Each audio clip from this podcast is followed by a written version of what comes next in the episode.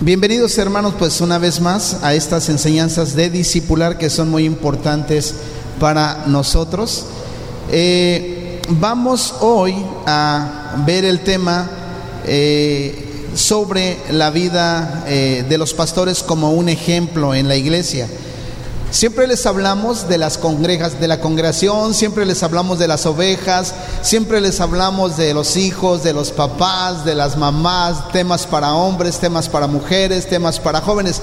Pero hoy en esta ocasión vamos a hablar de los pastores, los que presidimos aquí. Y cómo debería de ser a la luz de la escritura la vida de los pastores y los pastores como ejemplo quiero repetir algo, quiero decir algo, perdón, que he dicho en otras clases, que ah, los pastores no son perfectos, no son perfectos. Entonces, por eso mismo, finalmente, eh, también dentro del discipular la gente ve nuestras debilidades. Le aseguro que si usted pasa mucho tiempo conmigo, más tiempo conmigo, usted va a ver algunas cosas a lo mejor que usted puede notar como debilidad o, como algo que necesito corregir. Y todos aprendemos de todos, todos aprendemos de todos. Los pastores entonces dan ejemplo. Ya hemos visto que ser un modelo del camino a la cruz es un componente crucial. Es importantísimo esto a la hora de discipular en general. ¿Recuerdan lo que dijo Pablo? Pablo dijo en Primera de Corintios capítulo 11, versículo 1. Esto es una frase muy desafiante, dijo, sed imitadores de mí, así como yo de Cristo. Vaya palabras que nos pone el apóstol Pablo, ¿no? En Primera de Corintios capítulo 11, versículo 1. Ser imitadores de mí como yo de Cristo, dice el apóstol Pablo. Mis amados hermanos, en verdad que esto es un desafío para todos nosotros. Sed imitadores de mí. Y recuerdan lo que él le decía a Timoteo Gaby, él le decía, lo que has oído de mí, lo que has visto de mí, eso haz a Timoteo. Wow, qué palabras. Entonces los ancianos, los pastores, son hombres dados por el Espíritu de Dios y reconocidos por la congregación como modelos ejemplares. El día que usted vea una inmoralidad en mí, el día que usted vea que yo estoy coqueteando con el mundo, coqueteando con cosas que no convienen y dando mal testimonio y mal ejemplo en la calle, usted puede ir a hablar con mis vecinos, Usted puede ir a hablar con los trabajadores que, tengo allá en el, en el negocio. Usted puede ir a hablar con la gente con toda libertad. Seguramente no soy perfecto. Pero una cosa que tratamos de cuidar los pastores, tanto Gerardo, Marixa, Javier, eh, mi hermana este, Patti, y algunos líderes de aquí es cuidar nuestra vida, cómo nos conducimos afuera. Por eso Pablo le decía a Timoteo, ten cuidado de ti mismo y de lo que enseñas. Estoy hablando de los líderes, ¿eh? de los pastores, de los ancianos de la iglesia. Usted puede ir a preguntar por el testimonio de Gerardo Bolívar a donde trabaja, sin ningún problema de verdad. Usted puede ir a preguntar por el testimonio de él ahí en, su eh, entorno, con sus vecinos. Usted puede checar eso. Usted puede preguntar en el entorno con el pastor Javier su testimonio y su vida. No son perfectos, pero les aseguro que tratamos de cuidar esa parte. E inclusive las familias que yo tengo sirviendo aquí en la iglesia son familias que deben dar testimonio. Por eso Quisiéramos también decir como el apóstol Pablo Hugo, sed imitadores de mí como yo de Cristo.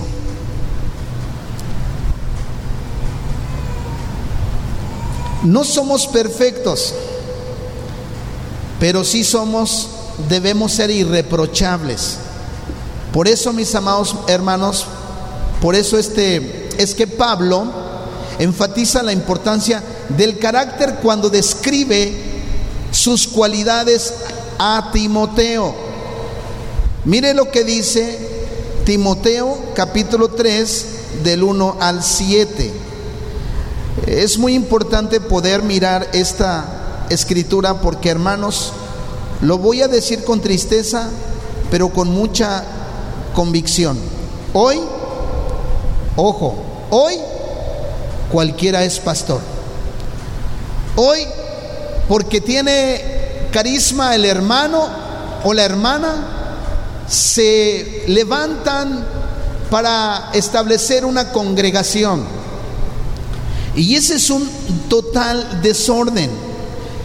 Primera de Timoteo, capítulo 1 del 6 al 9, hermanos. Y luego vamos a Tito también. Primera de Timoteo capítulo 6 del 1 del capítulo 1, perdón, del 6 al 9. Dice la escritura en Tito en Tito, perdón, Primera de Timoteo 3 del 1 al 7, corrijo. Primera de Timoteo 3 del 1 al 7 dice: La siguiente declaración es digna de confianza algunas porciones de la escritura dicen, si alguno quiere obispado, buena obra desea, pero dice aquí, es digna de confianza. Si alguno aspira a ocupar el cargo de anciano en la iglesia, dice, desea una posición honorable. La versión 60 dice, una buena obra desea. Y dice, la versión 60 dice, pero es necesario y lo que es necesario es lo que no puede faltar. Para vivir, ¿qué es necesario? ¿Es necesario tener zapatos para vivir? No. ¿Es necesario tener este, ropa para vivir? No. ¿Es necesario tener este auto para vivir? No. ¿Es necesario tener luz para vivir? Tampoco. ¿Es necesario tener un ventilador o un clima para vivir? Tampoco, aunque a usted le parezca que sí, tampoco. Yo le aseguro que cuando le llega el recibo de la luz dice, ay, ya no lo quiero prender. No es necesario, pero pregunto, ¿es necesario tener agua para vivir? Por supuesto que sí. Cuando usted tiene sed y, está, y toma agua porque tiene demasiada sed, usted ya le está provocando un daño a su cuerpo. Esa es una señal ya de que está deshidratada o está deshidratado. Por eso el agua es necesaria. No podríamos vivir sin el agua, ¿verdad, Miguel? El agua puede, si quiere, no se bañe, pero tomar agua. De necesitamos tomar agua. Y a, propósito es muy saludable tomar unos 3 litros de agua todos los días, todos los días, para que cuide sus riñones y no pague la factura con el tiempo, como en mi caso. ¿El aire es necesario para vivir? Por supuesto que sí. Es necesario tener aire para respirar. Dios es bueno con nosotros. Por eso dice esa versión, pero es necesario. Ahora, mi versión dice, un anciano debe ser un hombre que lleve una vida intachable. Debe serle fiel a su esposa. Aunque usted no lo crea, la Biblia dice también en la versión 60, marido de una sola mujer. ¿Qué versión tiene, hermana? ¿Me presta su versión? Yo tengo otras aquí. ¿Le presto esta? Quiero leer esta versión. Esta es la Reina Valera, dice, palabra fiel, si alguno anhela obispado, buena obra desea. Pero es necesario que el obispo, ya sea el obispo, el ministro, el pastor, el anciano, sea irreprensible. ¿Verdad? Como dice, irreprensible nuestra versión de la NTV dice intachable. Dice intachable. Vamos a comparar estas, estas dos versiones para que vea cómo dice Timoteo. Dice, el versículo 3, 2 dice, pero es necesario que el obispo sea irreprensible, marido de una sola mujer, sobrio, prudente, decoroso, hospedador, apto para enseñar. La versión NTV dice, pero es necesario que el obispo sea irreprensible, marido de una sola mujer, sobrio, prudente, decoroso, hospedador, apto para enseñar. Por favor, quiero que me pongan aquí mucha atención.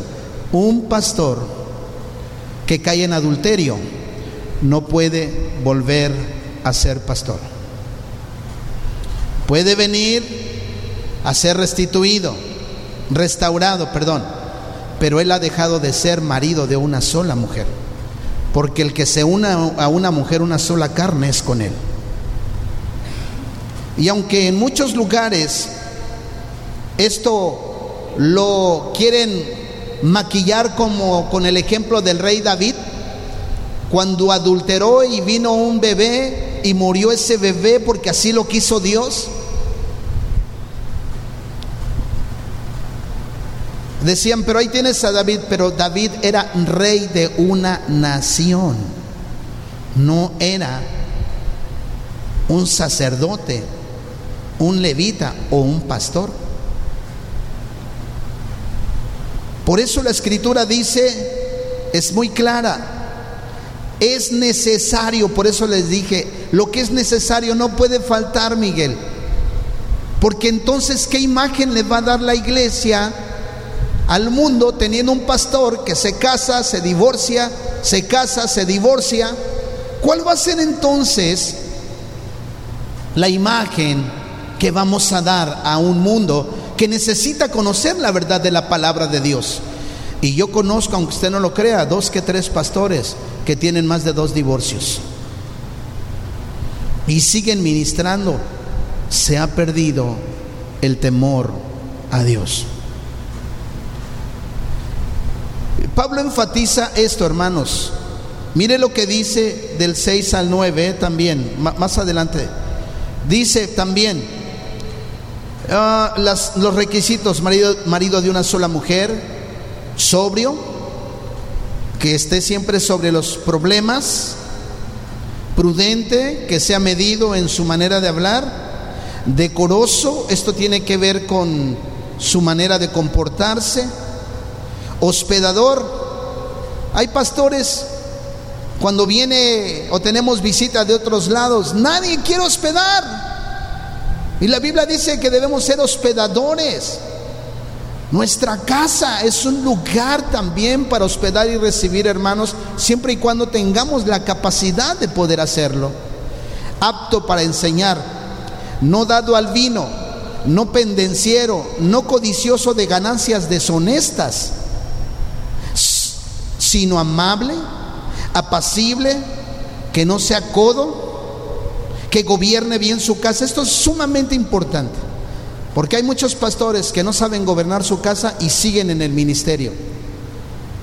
Yo me atreví hace mucho tiempo a enseñar aquí en la iglesia, si una de mis hijas es acusada de inmoralidad, sale embarazada, tiene una vida de escándalos, yo dejo el ministerio y me dedico a cuidar y atender mi casa. Porque si no, si no cuido, escuche, si no cuido bien, escuche la Biblia dice, que gobierne bien su casa. Si no gobierno bien mi casa, ¿cómo voy a poder cuidar de la iglesia? Escuche las dos palabras que usé. Que gobierne bien su casa, gobierno. Porque a la iglesia no la gobierno yo que gobierne bien su casa, porque el que no gobierna bien su casa, ¿cómo podrá cuidar de la iglesia? Así dice la escritura. Y hay algunos que se creen dueños de la iglesia, ¿verdad, Miguel? Que gobierne bien su casa para que pueda cuidar de la iglesia, porque si no gobierna bien su casa, ¿cómo podrá cuidar de la iglesia? Su primera iglesia es su, su primera iglesia es su casa. ¿Cuántos están conmigo? Qué interesante esta enseñanza para todos nosotros, para que usted se asegure que aquí donde usted está oyendo la palabra, se predique realmente la palabra. Muchas iglesias se guían más por sentimientos que por principios de la palabra. Un día mi pastor me predicó, me preguntó, ¿verdad? Un día me preguntaron por ahí, mi pastor, un pastor me preguntó, perdón, tiene seis hijos y me decía, ¿cuál hijo crees que debería estar en la iglesia como pastor? Yo ya no voy a, yo ya no voy a estar como pastor. Y yo le dije, pastor, lo que yo le diga sale sobrando, porque yo les aprecio mucho. Y a lo mejor porque le hablo más a uno y no a otro, etcétera, los sentimientos pueden ganar. Mejor es lo que diga la Biblia. Porque la Biblia es la palabra profética más segura. Con todo respeto, yo no creo que los ministerios, el ministerio de pastor, se herede como si fuera un negocio. Y hay muchos pastores que sí heredan el ministerio, porque eso representa muchas cosas, muchos intereses. Por eso en esta enseñanza, mis amados hermanos, no es cuestión de sentimientos, es cuestión de principios. Que gobierne bien su casa que tenga a sus hijos en sujeción con toda honestidad. Pues el que no sabe gobernar su propia casa, versículo 5, ¿cómo cuidará de la iglesia de Dios? Me voy a ir al versículo de acá. No dado al vino, no pendenciero, no codicioso de ganancias deshonestas, sino amable, apacible, no avaro. Que gobierne bien su casa, que tenga sus hijos en sujeción con toda honestidad. Pues el que no sabe gobernar su propia casa, ¿cómo cuidará de la iglesia de Dios? No cambia nada. ¿Está conmigo? Ahora, no un neófito, no sea que envaneciéndose caiga en la condenación del diablo.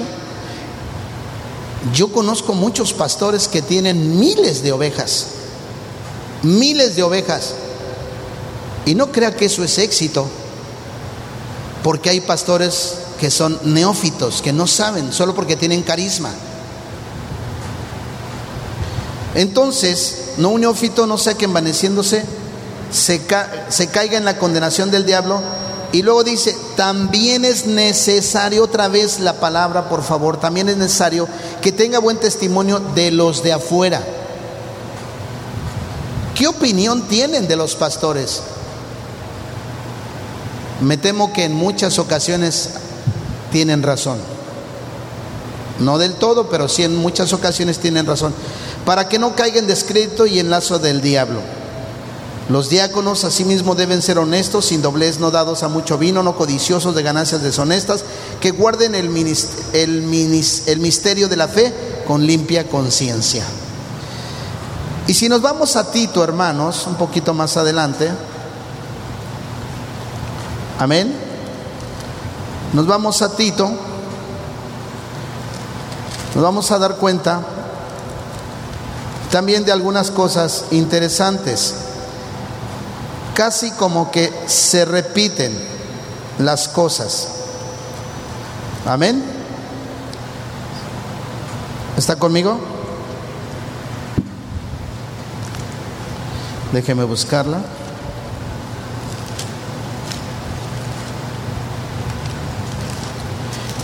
Tito, busquen por favor el capítulo 1.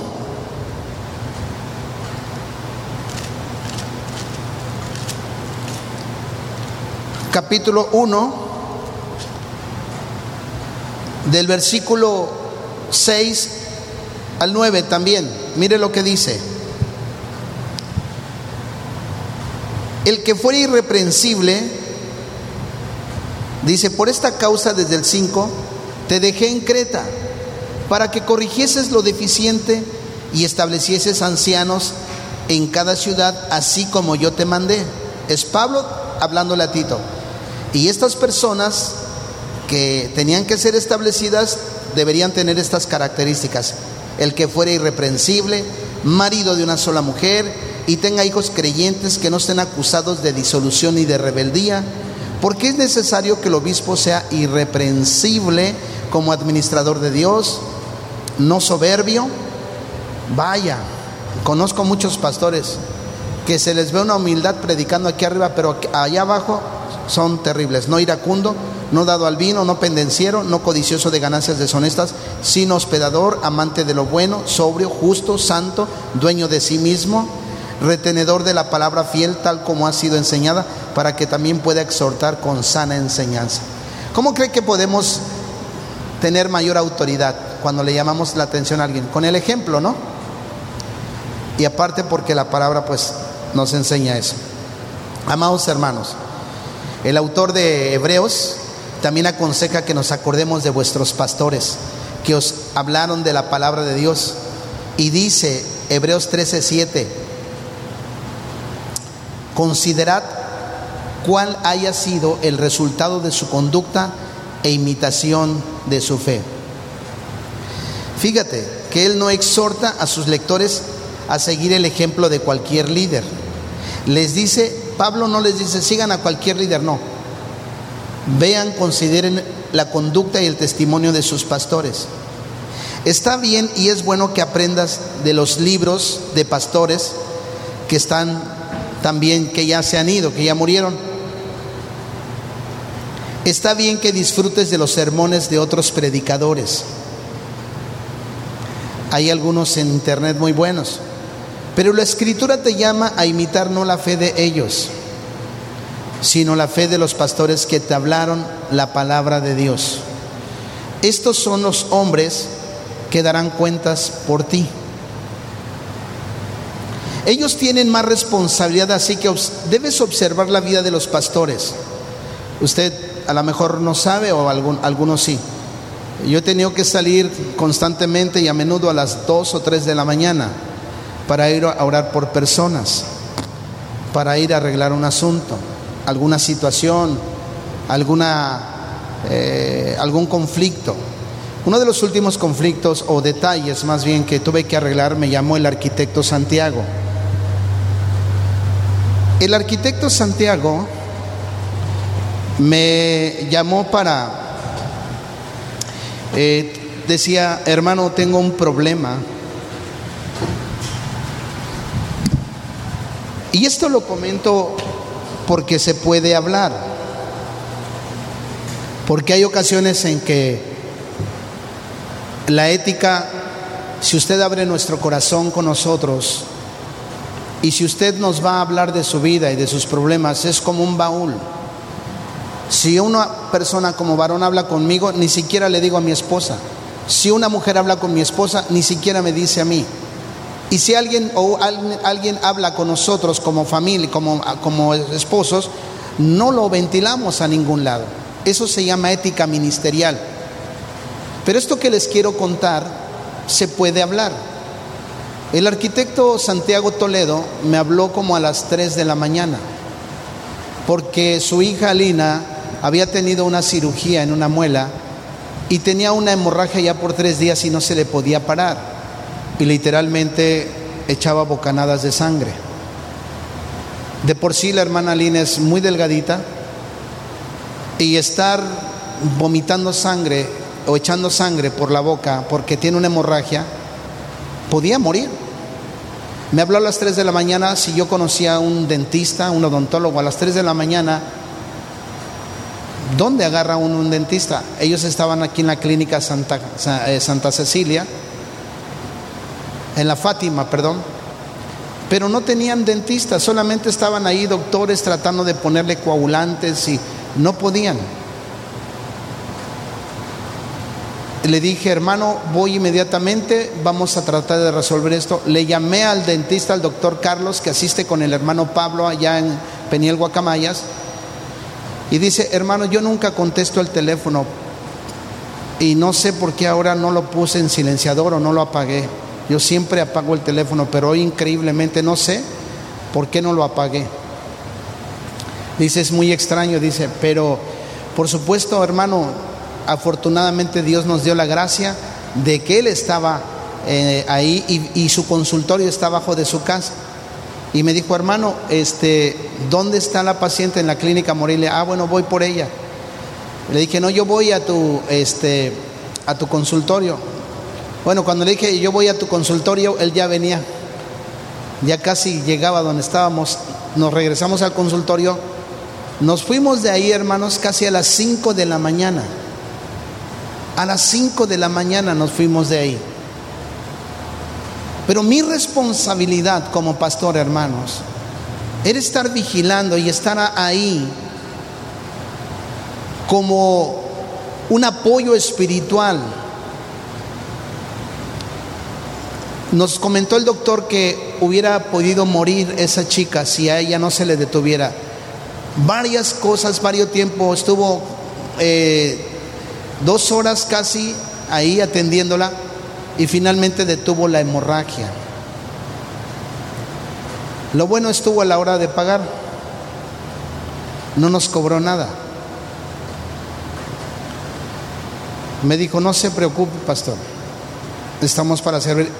Servir. Y qué hermoso es contar con personas que tienen un corazón dispuesto para servir, para ayudar, como dice la palabra de Dios. Dice, en cuanto podamos, le hagamos bien a todos, pero mayormente a los de casa. Y hay cosas a lo mejor que no se miran a simple vista en la vida de los pastores. Pero constantemente estamos ahí abrazando, levantando el hombro, animando, ayudándoles hasta donde se nos permita. Y esa es parte de nuestra responsabilidad. Yo tengo más responsabilidad, aparte de que trabajo, tener que preparar las enseñanzas de hoy, venir a la oración lunes y martes, preparar la enseñanza para los sábados, los jueves luego para los varones, el domingo para la predicación, el domingo en la mañana y el domingo en la noche para eh, los que vienen a la escuela. A las nueve de la noche empezamos. Es increíble, estamos terminando hasta las once y media. Este domingo ya va a ser más temprano, ya va a ser a las 8 de la noche. Mis amados hermanos, nos llaman y vamos, vamos y oramos, aunque también los ancianos y la responsabilidad de todo lo demás. Por eso, hermanos, nosotros tenemos más responsabilidad, así es que usted observe la vida de los pastores como parte de tu discipulado y aprende de ellos a cómo discipular a otros. La iglesia local, esta iglesia, Centro Cristiano Peniel, es el medio más natural para las relaciones de discipulado, porque aquí es donde yo como pastor y los demás pastores de la congregación estamos y aquí discipulamos. La congregación recibe y entonces también y apoya el ministerio de los pastores. Ahora voy a hablar de la congregación, ya les hablé un poco de los pastores. Pero ahora consideraremos cómo ustedes, amados hermanos y hermanas, cómo ustedes como congregación ayudan a la iglesia local para que se convierta en un lugar lo más natural para, para las relaciones del discipulado, comenzando con la manera en que reciben y apoyan el ministerio de los ancianos o de los pastores. ¿Te das cuenta de que el recibimiento y el apoyo de la congregación a los ancianos como regalos de Dios, de Cristo o pastores, hacen sus ministerios posibles? Si ustedes no fueran mis maestras, si Gaby no fuera mi maestra, nuestra directora del ministerio infantil, si la hermana... Eh, o Dalí no fueran nuestras maestras, sería muy difícil hacer el ministerio. Si ustedes no fueran nuestros servidores, sería muy difícil hacer nuestro ministerio. Si no tuviera a Miguel y a todo el ministerio de alabanza que casi han brillado por su ausencia en estos días, sería difícil llevar a cabo el ministerio. Por eso, mis amados hermanos y hermanas, nosotros necesitamos de su ayuda para el trabajo de la iglesia. Cuando se convocan a las reuniones de mujeres, cuando se convoca las reuniones de maestras, cuando se convoca a las reuniones de liderazgo, cuando se convocan a las ministraciones de varones, lo hacemos no porque eso nos deje miles de dólares.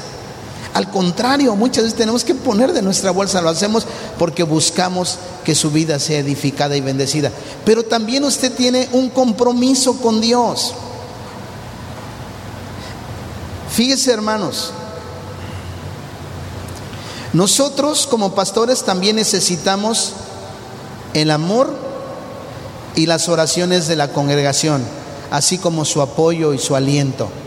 Por eso el día de ayer, hermanos, qué hermoso el tiempo de oración, porque para mí el día de ayer fue tan importante el tiempo de oración por dos razones. Porque oraron, oramos por el ministerio infantil, por las maestras, todo el tiempo, pero también ocuparon un tiempo para orar por mi esposa, por mis hijas y por su servidor. No sabe qué confortante es eso. Muchas veces solo necesitamos las oraciones de ustedes. Necesitamos sus palabras de aliento. Cuando vienen, por ejemplo, Roman desde la mira, la hermana Patti a las actividades y que no fallan a las actividades desde la mira, haciendo hasta casi 40 minutos por el tráfico o una hora de camino, aquí están Aquí están. Y eso se le da la gloria a uno a Dios y eso lo motiva a uno. Pero también es muy desmotivante y es muy triste cuando preparamos la mesa, preparamos la enseñanza y ni siquiera los principales del liderazgo vienen.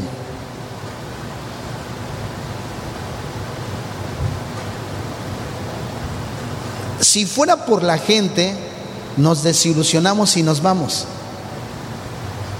Si fuera por obediencia, nos cansamos y nos vamos. Lo hacemos primero porque amamos a Dios. Y después lo hacemos y servimos por amor, por llamado también. Porque la gente por obediencia se cansa y por amor se puede desilusionar. Por eso es que la clave para permanecer en este ministerio, hermanos, es que hemos sido llamados por Dios. Pero los ministros, los pastores, los ancianos necesitamos el amor y las oraciones de la congregación, así como su apoyo alentador. Una iglesia, hermanos, funciona cuando los miembros honran y se someten a sus pastores. Hay ocasiones en que uno duda si realmente uno es el pastor de, de muchas ovejas y aún de muchos en el liderazgo. Por ahí leí algo que mi pastor mandó, me mandó, nos mandó a todos los pastores. Si tu costumbre es llegar tarde a la iglesia, irte antes de que terminen la reunión, definitivamente Dios no es tu prioridad. Si tu costumbre es llegar tarde a la iglesia, irte antes, definitivamente Dios no es tu prioridad. Me hizo pensar mucho. Porque los pastores son un regalo de Dios para las iglesias. Yo no quisiera que nunca me faltara mi pastor. Lo necesito. ¿Y qué cree? Constantemente le estoy hablando porque necesito oír su voz. Pastor, ¿cómo está? Dos, para dos, dos o tres cosas le hablo a mi pastor. Número uno, o les voy a explicar un poquito cómo es mi relación con mi pastor. Usted no se sorprenda cuando llegue mi pastor y me salude, me abrace y yo lo salude de beso en la mejilla, porque para mí es como un padre. Dios ha sido mi Padre celestial, pero también el pastor ha sido como un padre, el papá que yo no he tenido, que no, que no tuve de manera espiritual. Y usted ve que yo lo abrazo. Eh, cuando estoy con él me impone, me, me da mucha alegría, pero hasta tartamudeo cuando estoy con él. Pero es una bendición tenerlo, que me llame Él, que me diga, Gil, ¿cómo estás? Es una enorme bendición. Cada vez que yo le hablo a mi pastor, fíjese la magnitud de iglesia que tiene, de miles de personas, y los cientos de pastores a los que él pastorea, pero cada vez, hermano, del 100% de las llamadas que yo le he hecho a mi pastor, él me ha contestado el 90 o 95% y me da el tiempo cuando le hablo por teléfono. Y sé que Él ora por mí. Él le va a dar cuentas a Dios de mí. Y yo le voy a dar cuentas a Dios de ustedes. Por eso, cuando yo llego a la Ciudad de México, lo primero que hago es, pastor, ya estoy aquí en la Ciudad de México.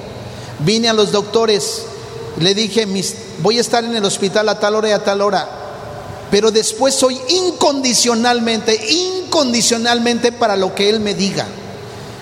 A donde Él me quiera mandar, lo que Él quiera hacer con el tiempo que yo tengo, está bien porque estoy en sus manos. Lo hago con alegría, con gozo, con gusto. Creo que me pueden, podrán decir muchas cosas a lo mejor de mí, pero desobediente y deshonrar a mi pastor jamás lo he hecho. Ni siquiera he permitido que otros hablen mal de mi pastor.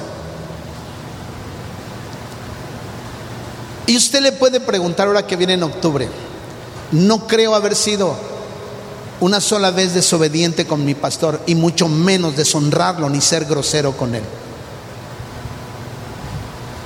Y eso me da autoridad, hermanos, para poder hablarles a ustedes con amor y con un respaldo también de parte de Dios.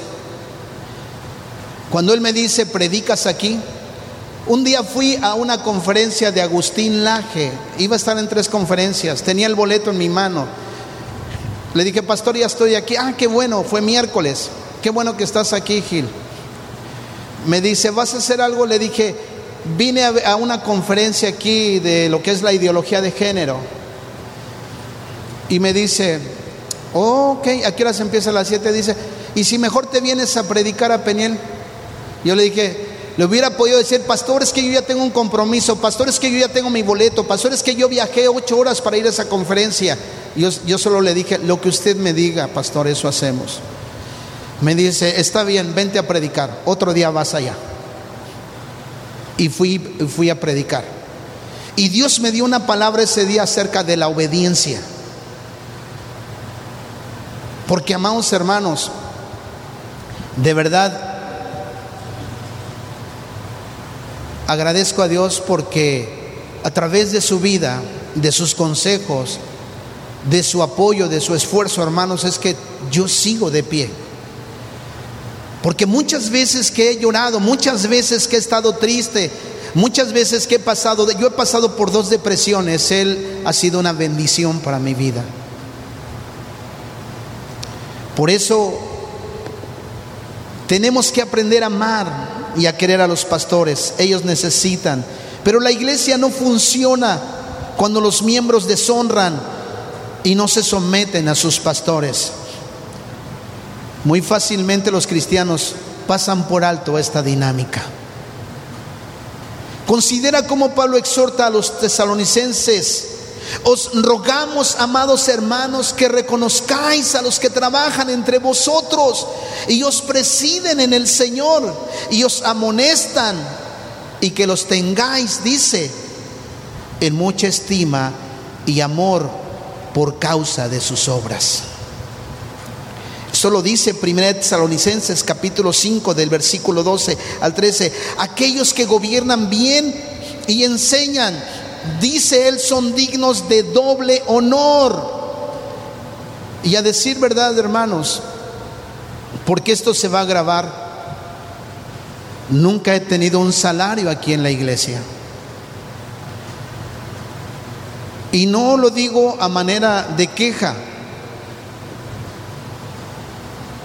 pero lo que llegamos a tomar o lo que nos llegan a dar de economía de aquí de la iglesia a su servidor, a mi esposa y a mí, no nos ayuda eh, para cubrir nuestras necesidades, hijas en la escuela, servicios, teléfonos. A propósito del teléfono de la iglesia lo paga su servidor. Hoy pagué 1.700 pesos porque tenía tres meses que no lo podía pagar.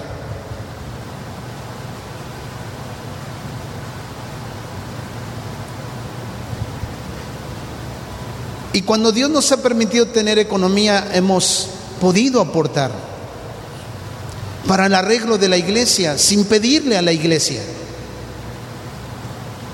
Porque lo hacemos por amor, pero no tenemos un salario. Aunque la Biblia dice que sean tenidos por dignos de doble honor. Este doble honor habla de economía. Cuando yo oigo lo que le dan al pastor Juan o al pastor Cristóbal, al mes, dije, Dios mío, a ellos les dan, escuche, a ellos les dan al mes cinco o seis veces, cinco o seis veces más que a su servidor. Y luego son pastores itinerantes. Hay día del pastor ahí con ellos. A mí nunca me, se me ha celebrado un día del pastor. No es queja, ¿eh?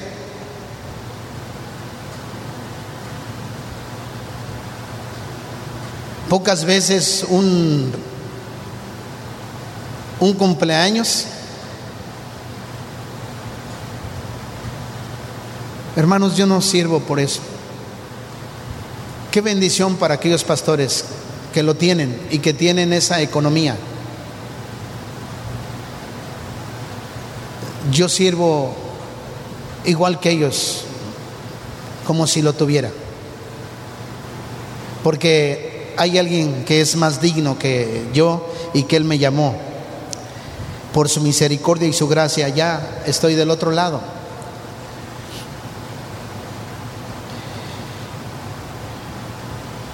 También lo cual es un término financiero, el de tener al siervo dignos de doble honor. Es un término financiero. Él le dice a los Gálatas, el que es enseñado en la palabra, el que es enseñado en la palabra, dice, haga partícipe de toda cosa buena al que lo instruye. Haga partícipe de toda cosa buena al que lo instruye. Yo tuve aquí en la iglesia al hermano Josué y a la hermana Pili. Y de veras que en verdad fueron una bendición.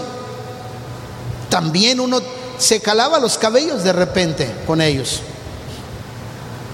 Pero después de un tiempo, al paso del tiempo, me los encontré. Me saludaron, me les dio mucho gusto en la Ciudad de México, porque ellos son de México, yo los conocí en México, estudiamos juntos y me los encuentro aquí en la marcha en un 21 de marzo. Y les digo, hola, y ya nos abrazamos. Fue muy con un confort grande. Ellos vinieron como misioneros y los abandonaron aquí a ellos. Pero después tuvieron que regresar a México por cuestiones de la escuela también de sus hijos.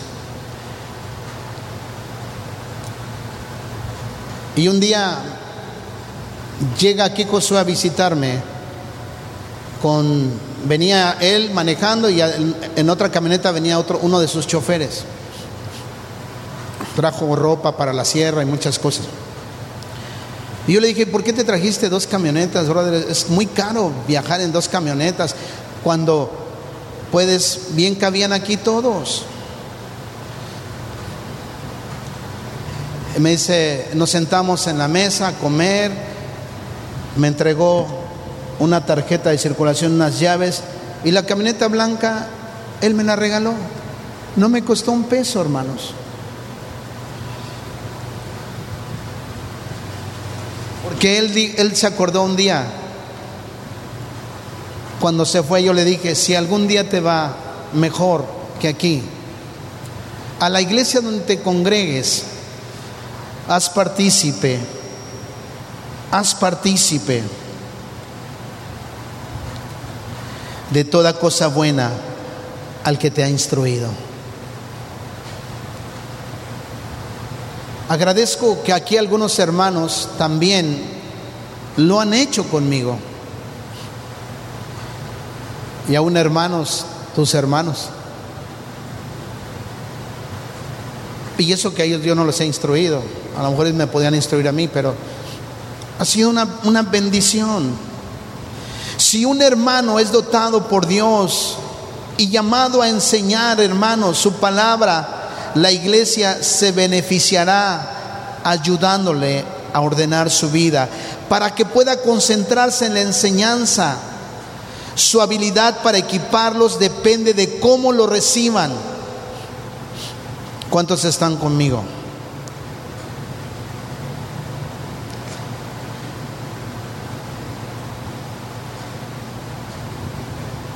Mis amados hermanos, iba a pasar a otro punto, pero se nos termina el tiempo. La semana que viene vamos a hablar cómo la congregación debe a veces rechazar el ministerio de los pastores. ¿Cuáles son las maneras? Pero en esta ocasión, hermanos, quería compartirles algo acerca de la vida de los pastores. Por eso cuando Dios nos ha bendecido y nos ha ido bien en el negocio o en el trabajo, hermanas. De verdad, no, ¿sabe?